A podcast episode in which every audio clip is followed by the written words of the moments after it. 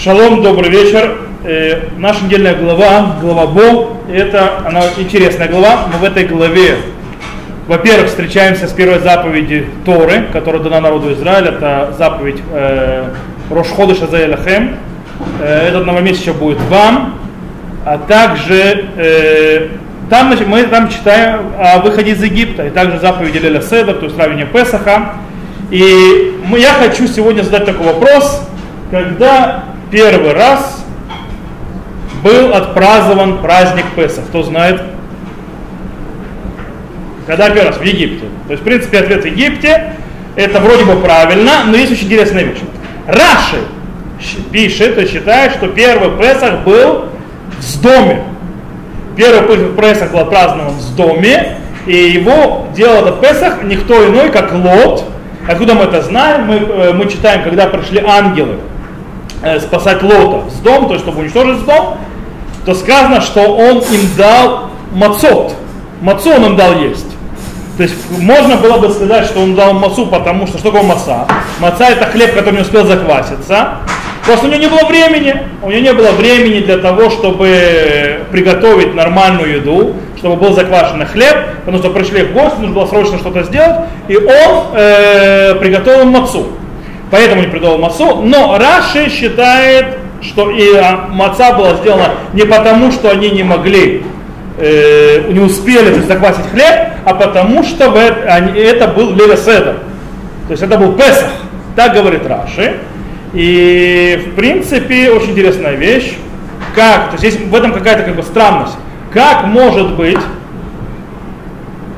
то есть вообще идея то смешная. Как может быть празднование Песаха до того, как произошло историческое событие выхода евреев из Египта?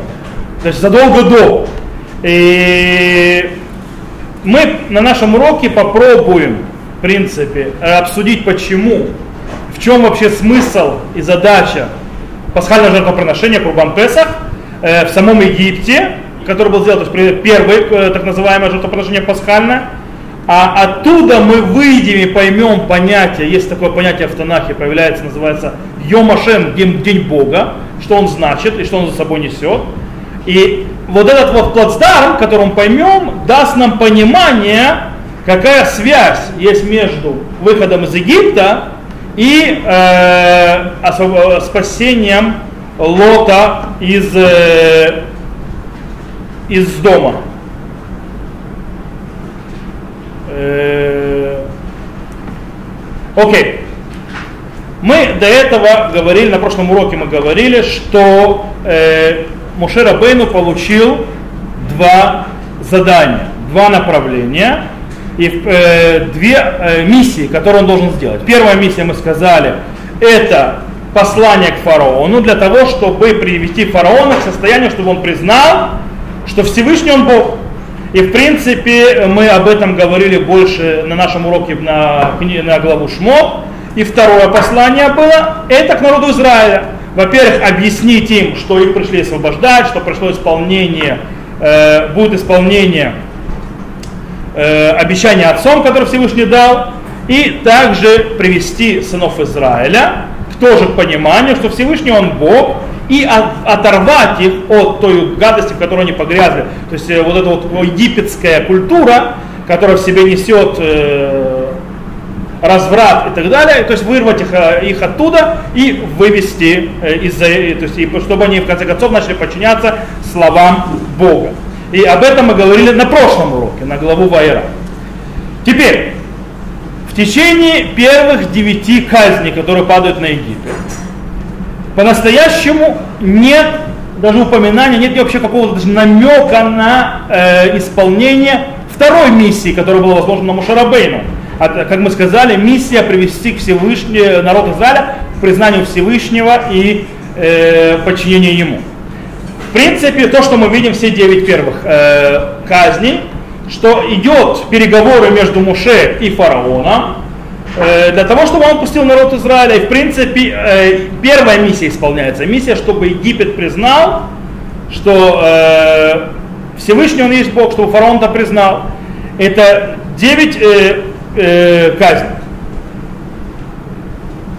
Теперь, э, и в принципе, э, задача этого послания мы видим, то есть читаем э, в начале, перед всеми казнями, казнями в еду Мицраем Кеняшем, то есть познает Египет, что я Бог. На, в этом месте, с окончанием девятой э, казни, как мы знаем, девятая казнь это что? Какая была девятая казнь? Тьма. Хоша, все правильно, тьма. Кстати, что говорит после этого Моше, э, фараон Моше? Что чтобы он это ушел, то есть в следующий раз, когда ты не увидишь, что умрешь. Почему, кто-нибудь знает? Почему фараон настолько был сбешен именно этой казнью? Никакой другой казнью не был так сбешен, он был сбешен именно казнью э, тьмы.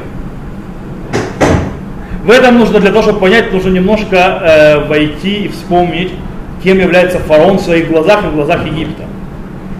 Фараон в своих глазах и в глазах Египта является никем иным, как Богом, каким? Богом Ра. Бог Ра – это Бог Солнца. Таким образом, тьма – это убийство Бога. То есть, в принципе, то, что сделала эта казнь, она уничтожила фараона в глазах Египта, как Бога. То есть у него никакой силы нет, он проиграл окончательно. То есть у него нет силы, но в принципе с этого момента, то есть когда заканчивается этот э, казнь, начинается как на, работа Мушарабейну над второй задачей, а, а именно привести народ Израиля к признанию Всевышнего, подчинению Всевышнему. И это начинается с того, то есть первое, то есть чтобы у них было, скажем так, э, активное участие в процессе избавления их из Египта. И действительно есть, начинается описание того, что Всевышний дает заповедь Аходыша Залахем Рош Худашим. То есть это месяц будет вам первый месяц, сам головой он будет месяцев и так далее. И, и с этого момента начинается, в принципе, э, следующий этап рассказа о выходе из Египта. Перед тем, как будет э, ударен, удар по Египту, когда придет казнь первенцев, Всевышний заповедует сыновьям Израиля следующее, говорит следующее сделать. Перед, тем, перед самым э, казнью, то есть перед тем, как Всевышний э, обрушит эту казнь на Египет, он говорит, и возьмут они от крови и да, в, в, в, в, вот эту кровь намажут на косяках, на двух косяках и на, вот это перекладина, как называется? Притолка, то есть, да, домов своих, которых будут есть в них. Имеется в виду что? Пасхальную жертву. И будет эта кровь вам знаком на домах ваших, которых вы, и я увижу эту кровь и перепрыгну через вас, и не будет вас, то есть этот э, мор, то есть удача, то есть э, когда я буду бить по Египту. Я просто сейчас не читаю русский перевод, который напечатан, я просто перевожу на, сам с иврита. Тяжело при, при понятии слова, как они написаны простым языком, то есть по-простому. Есть тут проблема. Всевышнему нужен по-настоящему какой-то знак, чтобы знать, где находится еврей. Он же знает. Более того, это еще более странно на фоне того, что все предыдущие удары, все предыдущие казни по Египту, Всевышний абсолютно спокойно разделял, где Египет, а где народ Израиля. Зачем ему этот знак? В чем смысл этого окропления кровью э, притолков и косяков дверей? Ведь Всевышний знает. Э, если мы будем базироваться на то, что мы уже сказали, то мы можем сказать, что кровь на, на косяках дверей э, было для чего? Для того, чтобы народ Израиля понял, в чем задача выхода из Египта, а точнее, какая задача, куда, в куда мы идем, в чем наше предназначение, для чего все это делается, а это делается, чтобы народ Израиля превратился в народ Бога. И только из-за э, этого понимания, этого признания народ Израиль достоин быть спасенным и выведенным из Египта. Только на, только на фоне базы этого. И как мы учили на прошлой неделе на уроке, э, что требование Всевышнего от народа Израиля было, чтобы они полностью поняли и познали, что Бог, Он Господь. То есть они Ашем, я Господь. Это что мы говорили. В принципе, это было требование для полного изменения их э, жизненных устоев и их подходов в вере, э, то есть э, понимания знания. Избавление, которое было, мы говорили на прошлом уроке, которое было запланировано изначально, должно было быть быстрым. Мы говорили на прошлом уроке, что в течение трех дней должны были быть, прийти, э, были выйти из Египта в течение трех дней, прийти на гору Сина и получить Тору. Мы это говорили на прошлом уроке. Но народ Израиля не послушали Мушарабейну, как мы говорили, Мико Цероху, Миавуда Каша. То есть, да, потому что у них было нетерпение и тяжелая работа. Они его не послушали. Что не послушали, не подчинились, как мы объяснили, хотя можно объяснять и по-другому. И поэтому нужно было ввести некоторые изменения в процессе выхода из Египта и до того, как народ Израиля встанет перед горой Синай, получит э, Тору от Всевышнего и станет народом Богом. Одно из этих изменений мы обсудили на прошлом уроке, это было изменение э, времени пути. То есть это изменилось на трех дней на э, 6 с лишним недель, пока они пришли до горы Синай. В принципе, э, 49 дней э, потребовалось для того, чтобы э, дойти до горы Синай. Окей. Еще одно изменение, которое произошло, это э, изменение, связанное с пасхальным жертвоприношением, Курбан Песах так называемый. И сейчас мы попробуем, то есть мы сейчас скажем, в чем значение понятия Песах, жертвоприношения Песах. И что говорит Всевышний? Нам Всевышний сам это объясняет в нашей главе. Зелах Песах уля Ашем, Ашер Пасах, Аль Батей Бней Исраиль, Бемицраим, Бенекпой Мицраим, Батейну и Циль. То бишь, это жертвоприношение Песаха Всевышнему, то, что он перепрыгнул через дома сыновей Израиля в Египте, когда он накатывал, э, вел мор смерть в Египте, а наши дома он спас. То бишь, интересная вещь, в предыдущих казнях не было ни слова о том, что Всевышний перепрыгивал, Пасах, Альпна Израиль, то есть он перепрыгнул, и, э, или спас их, то есть, да, и Цилю там. Э, почему? Очень просто, очень, все очень просто. Они изначально не должны были быть наказаны. Поэтому Всевышний не надо было ничего перепрыгивать в предыдущих девяти казнях. Он, не, он ничего это делал не спасал. О, получается, гапсиха, перепрыгивание в казни первенцев, говорит нам о чем? Она говорит о том, что в этой казни народ Израиля должен был быть также уничтожен. Вот так. То есть он должен был тоже получить по всем первенцам по голове. Почему? Потому что они не исправили свои пути. Потому что Всевышний требовал признать его как Бога. А они его не услышали, Микот Царохом его докаша из-за нетерпения и э, тяжелой работы. Таким образом, выход из Египта был по милости, а не в заслугу. То есть по милосердию. Всевышний с милосердием, с милостью свою милосердием проявил и не уничтожил, и не убил. Хотя полагалось ударить по первенцам народа Израиля. Он, он их э, освободил из-за милосердия Теперь, для чего? Для, из-за того, что он пообещал про отца, и что в будущем их сыновья, в Израиль, сыновья Израиля станут народом э, Бога. Таким образом, в пасхальном жертвоприношении есть два аспекта.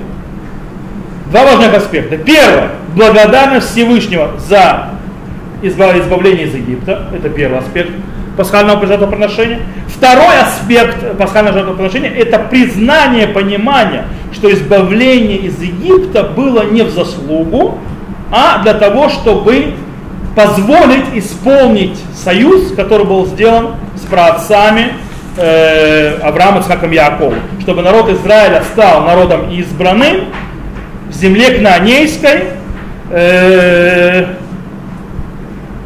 Таким образом, эта кровь, которая мажется на эти косяки, которые Всевышний заповедал, это действие, которое, э, во-первых, обозначает, что Всевышний будет перепрыгивать, чтобы они поняли и помнили, что вообще им и это, и, и это э, тоже ждало их, чтобы они это понимали, и что их выход, скажем так, в каком-то смысле из Египта э, стоит э, с условием, со звездочкой.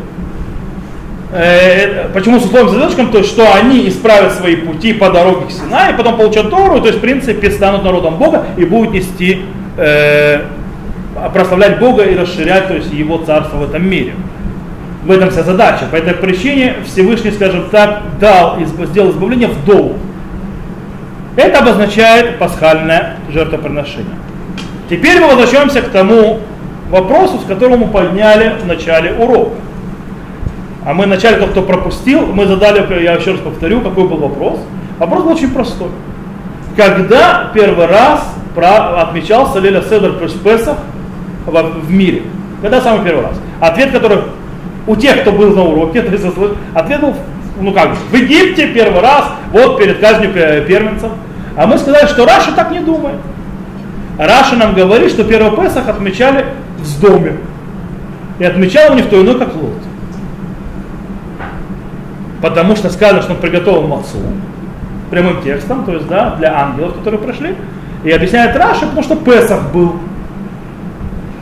То есть, получается, Песах празднует того, как народ Израиля вышел из Египта. И мы сказали, что мы ответим на этот вопрос через то, что э, мы объясним понятие Песах, что произошло в Египте. Так мы сейчас уже объяснили это.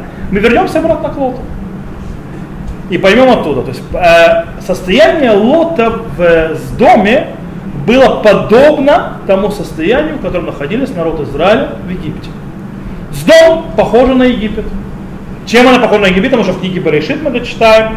Тем, что она живет не от дождей, то есть не от милости Всевышнего, не от полной связи со Всевышним постоянно, как живет вся земля Израиля, как мы то есть видели это хорошо и мы видим это постоянно. У нас Кенерет высыхал, высыхал, высыхал. Были годы засухи, Баруха Шем, сейчас у нас дожди за дождями. Как сказано в шутке, знаете, есть шутка уже про это дело, про наши дожди в Израиле последний год, то есть в эту зиму, что в эту зиму дожди идут как хороший разведенный папа. Два раза в неделю и каждый второй шаббат. То есть, в принципе, так дожди происходят, пусть они так продолжаются, потому что, как я сегодня читал, что за, по, с начала зимы до сегодня Кенерет поднялся на полметра. То есть только за последнюю ночь на 5 сантиметров поднялся. А? Правда, у метров 5 не хватает, но... Кстати, когда, когда 5 метров у него будет, знаете, что это значит? Это значит, что он затопит Тверь. То есть он уже выйдет на набережную. Молиться, чтобы не было дождя? Нет, тогда нужно будет просто открыть то, что называется сахар дыгания сахар, то есть это плотина ткани, чтобы в Иордан вода пошла, и это поможет и мертвому морю. Тогда вода будет, больше пойдет воды и по Иордану в мертвому морю. То, вернемся к нашему лоду, так он находится в доме. Сдом в те времена не выглядит как Сдом сегодня, там где мертвое море, э, а он выглядит долиной, то есть которая орошена рекой. То есть там вода и так далее, в принципе, похоже на Египет с точки зрения Нила. Э, и таким образом, то есть им не нужно дождика ждать, у них все хорошо. Кстати, вот это вот то, что у них все хорошо, и они не должны постоянно то есть, зависеть от Всевышнего, привело к тому, как в Египте, у египтян, так и в доме, к вот этому отрицательному поведению и э, разврату с точки зрения их качеств, которые развалились, стали злобными по отношению к разным людям, то есть отдельная тема, это мы когда про дом говорили, мы немножко зацепили, но в принципе э, тут э, есть проблема. Теперь, Лот, несмотря на то, что был он праведником, большим праведником Лот был, но, но Лот, несмотря на то, что он был большим праведником, он не заслуживал быть избавленным из дома. Почему? Он не заслуживал быть избавленным из дома по одной простой причине.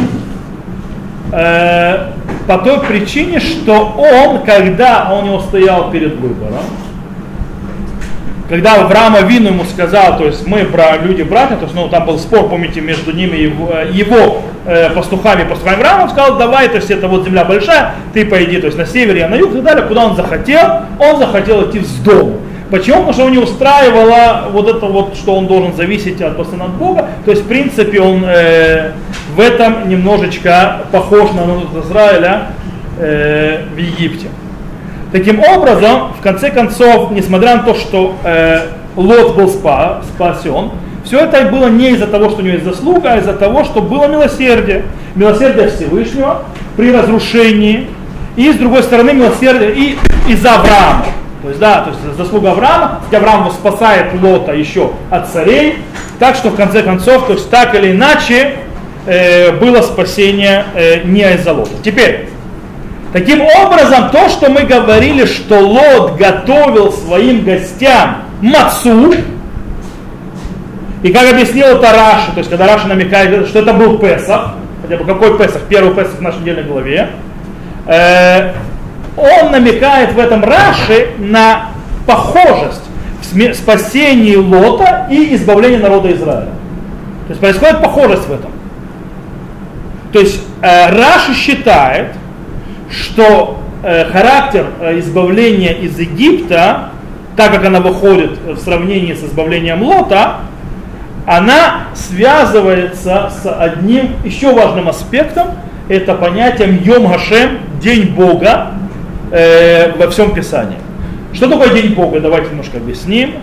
Это Йом Гашем, то есть да, Йом Гашем это называют, так э, называет Писание, это так называет Великий День, когда в этот день Всевышний раскроется перед всеми, на глаз, то есть у всех на глазах, у всего человечества. Это тот день, когда он э, даст плату праведникам и накажет злодеев. То есть это тот великий суд, который э, то есть великий день, конец времен, так называемый, Армагеддон, который называют христиане его боятся, а мы его не боимся, наоборот. Э, мусульмане называют Нуамдин, то есть, да, то есть, да, грозный суд. Знаете, как, знаете, как арабов это разозлить? но Андин Мухаммад, в принципе, я не буду говорить на арабском это, то есть, значит, что поймут вот это. Минус оставить в ютубе. Перевод он такой. Придет грозный суд, придет Мухаммад и перережет вам горло. Имеется в виду и мусульман. Они это бесятся от этой фразы. То есть, да? То есть э, он есть убьет вас, то есть, Мухаммад Ктир. Так вот, неважно, мы возвращаемся к нам, то есть это великий день, когда проявится Всевышний на глазах у всех. То есть, в принципе, последнее избавление времени, то есть конец времен.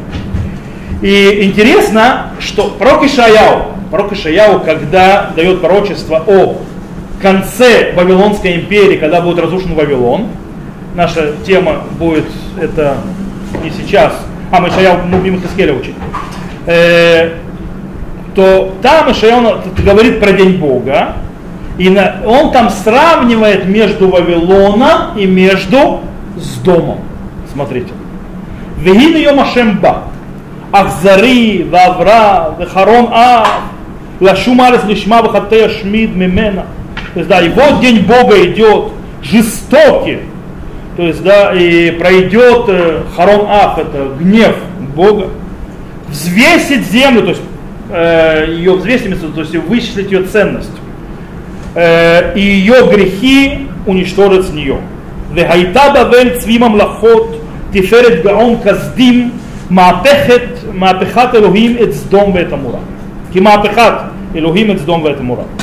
То есть его было, и было, будет Вавилон, цви мамлахот, то есть, да, то есть цви мамлахот, типа, э, избрано из царств, высокое из царств, Тиферет Гаон Каздим, то есть э, великолепие, величие Каздим, Каздим это вавилоняне, э, перевернется, как перевернул э, Бог с Дом и Амор. Это ждет то, что ожидает Вавилон, в конце концов. Э, если, тоже идет сравнение. Еще одно пример очень важный находится в книге Амос.